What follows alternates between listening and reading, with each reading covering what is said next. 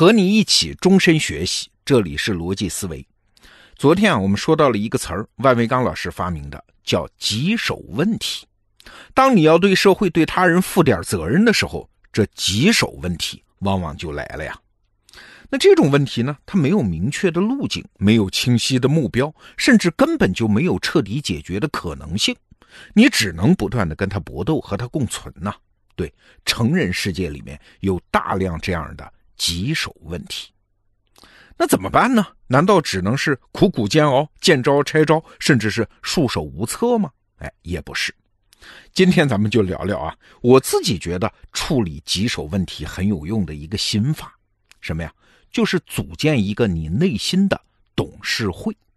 请注意，这个董事会它不是实体的啊，不是真有一帮人坐那儿开会，而是你在内心里组建的，是需要一点想象力的啊。说白了，就是你一个人的一种思想实验。我举个例子啊，比如说前两天在得到 APP 三周年的活动上，我们每天听本书团队的负责人阿诗，他做了一个演讲，说他自己啊是用什么样的心法来管理一个有长期目标的产品的。我们得到 APP 里面的每天听本书这个产品，听起来概念很简单啊，就是用二十到三十分钟的时间帮用户解读一本书的精髓。那这种产品不就是选书啊、写稿啊、品控啊、制作呀、上线不就行了吗？嘿嘿，没有那么简单。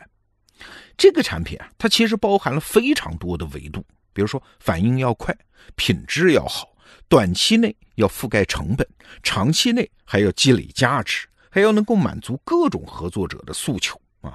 要想把所有这些都平衡好，其实是一个典型的棘手问题。所以阿诗就讲了啊，他作为这个团队的负责人，他在各种选择关头做判断的方法，就是假设自己有一个决策团。这个决策团呢，是由他假想出来的六个人组成的。我们来看看是哪六个人啊？第一个人呢，是一个现在就掏钱订阅的用户。那这样的用户，你要提供什么样的价值给他呢？哎，其中很重要的一点就是新书啊。市场上那些刚刚热起来、马上要成为话题的新书，让用户用很短的时间做个了解，这是一种很重要的知识服务啊。用户能靠这种服务和社会的热辣议题保持同步吗？所以好了啊，一个现在的用户坐在阿诗的那个假想的内心董事会上，他会为那些高价值的新书投上一票。所以啊，他们团队就这么干呀。我们的主编几乎是守在各大出版社的门口，直接拿人家还没下场的排版文件啊，回来和作者老师磨稿子。哎，这什么效果啊？就是新书上市之日，就是我们每天听本书的听书产品上线之日，要做到这个反应速度。但是董事会上只有这么一个人也不行啊啊，也就是说只有新书那是不行的，这毕竟是一个要长期积累的产品。哎，人类历史上还有那些经典书呢，比如说你知道的一本柏拉图的《理想国》，几千年了。有一句话说得好啊，说整个西方哲学其实都是这本柏拉图的《理想国》的脚注啊。即使到了今天，即使是在咱们中文市场。这本《理想国》每年还有二三十万册的销量啊，超过绝大多数新书畅销书。这样的书，他也需要解读啊。所以阿诗就说了啊，他的内心董事会里面还得想象出第二位董事，什么人呢？那就是一个十年后的用户，他也得坐上桌啊。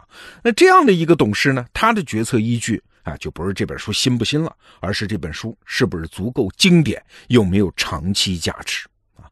所以后来我们每天听本书这个产品里面就有了镇馆之宝这个系列，但这还不够，阿诗的内心董事会还得有第三个人，谁呢？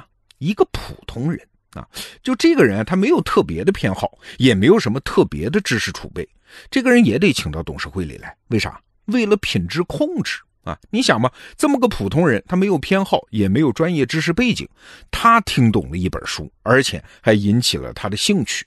这个听书产品的品质才算过关啊！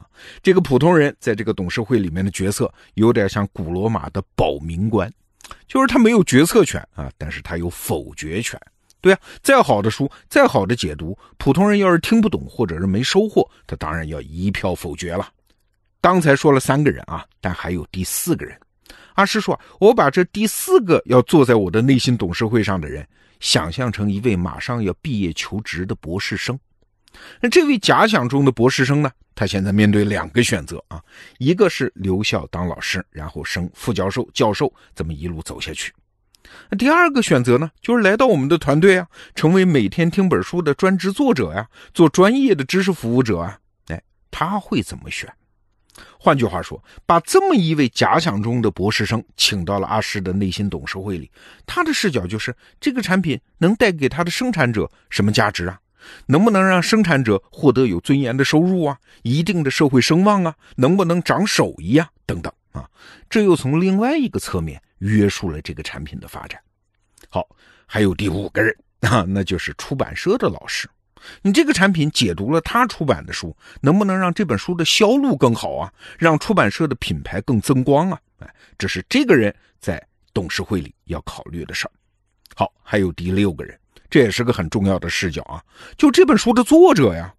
作者他最大的关切是，我们这产品解读了他的书，会不会有夸大呀？有缺损呐？有误读啊？有扭曲啊？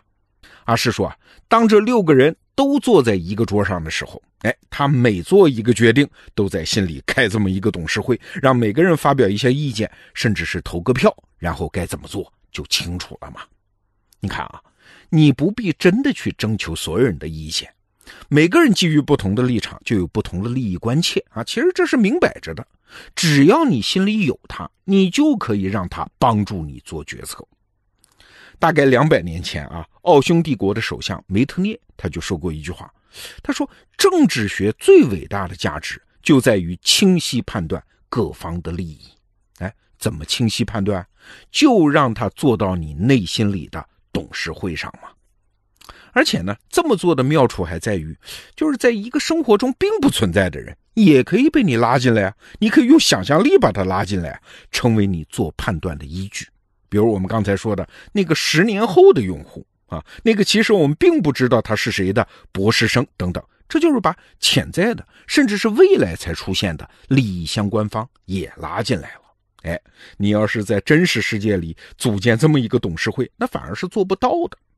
要知道，这种内心董事会的做法其实不是什么新发明啊，人类其实一直有这种思考的传统。比如说吧，在西方，基督教的上帝其实就是这么个存在。啊，只要你是个基督徒，在任何一个决策关头，这个假想出来的董事会成员就是上帝啊，其实就是坐在那儿啊，不管你最后有没有听他的，他都在那儿对你的人生、对每一个决定在起作用。那咱们中国人有没有这样的董事会呢？啊，其实也有，比如说司马迁在写《史记》的时候，里面就经常提到一个词儿，叫“不祥”啊，祥就是吉祥的那个祥，就是不吉利。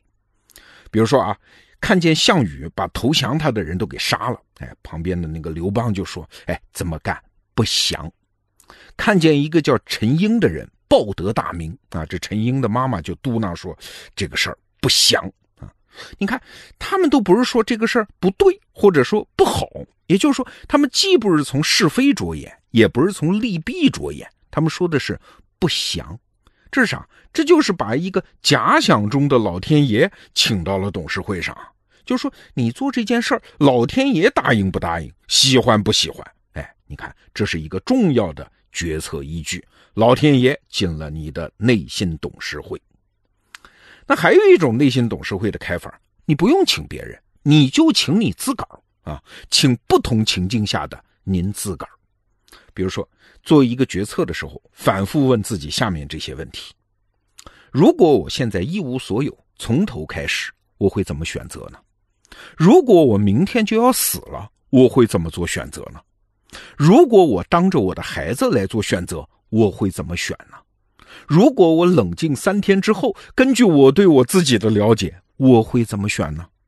如果十年后的我就站在现在的我的旁边，他会建议我怎么选呢？如果那个我最佩服的人现在就在我身边，他会建议我怎么选呢？啊，等等。好，回到一开头我们提的那个问题，怎么处理棘手问题呢？棘手问题的特点就是它的内部包含了无穷多的复杂性啊，短期的、长期的各种利益诉求的缠在一起，像乱麻一样。所以，如果你只考虑自己的偏好和诉求，哎，这团乱麻你可能就永远解不开喽。我们今天推荐的这个思考方法，就是开一个内心董事会的好处是，你获得了一个机缘啊，一个思考的角度啊，就是跳出来看所有人的想法，在不实际惊动任何人的情况下，哎，没准你就能找到一条通向解决方案的黄金小道。好，这个话题我们就聊到这儿，逻辑思维，明天见。thank you